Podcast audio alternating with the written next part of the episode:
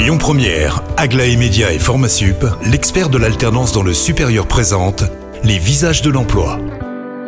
Bonjour Christophe, bonjour Anna, très heureux de vous retrouver pour trois nouveaux visages de l'emploi cette semaine. Et je commence ce matin avec coach Greg. Bonjour euh, Greg. Bonjour Cyril. Nous avons parlé de coaching, je crois. Exactement. Alors peut-être sur deux plans. Il y a le coaching auprès des particuliers, de, de, ceux qui recherchent du job ou une formation, et puis les entreprises. On peut peut-être commencer par les particuliers. Les premiers conseils qu'on peut donner justement pour euh, pour nos amis qui nous écoutent aujourd'hui, qui ont envie de, ben, de, de se remettre à niveau, en tout cas de, de prendre leur vie en main. Bah, ceux qui ont envie de prendre leur vie en main et qui n'y arrivent pas tout seuls, hein, parce qu'il y a des personnes qui n'ont pas forcément besoin d'accompagnement extérieur pour arriver à mettre en place les choses.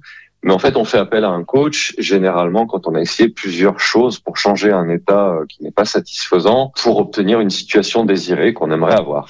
Et en ça, le coach peut facilement euh, aider ses clients notamment à définir son objectif comme il faut, à les aider à trouver leurs propres solutions par eux-mêmes. En fait, le coach ne va pas apporter des conseils ou des solutions toutes faites.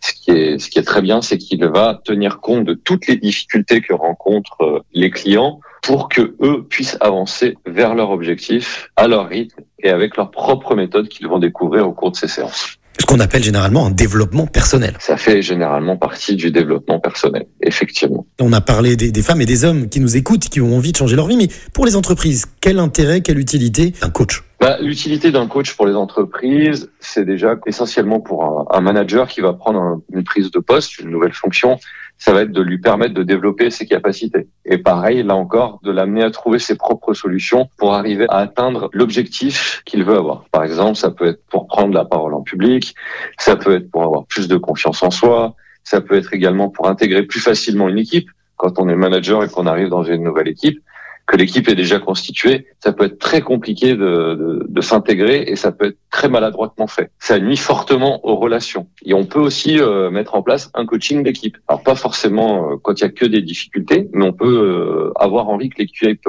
performe encore plus, de mieux comprendre le fonctionnement global de chaque individu pour mieux travailler ensemble. Et ça peut permettre aussi aux managers d'arriver à trouver et à satisfaire les besoins psychologiques de son équipe et les, et les RH de satisfaire les besoins psychologiques de leur manager pour qu'ils restent dans l'entreprise et continuent à être motivés. Ah ben merci beaucoup Greg pour toutes ces informations. Alors vous qui nous écoutez, que vous soyez particulier, que vous soyez une entreprise, vous voyez, le coaching peut vous aider à avancer.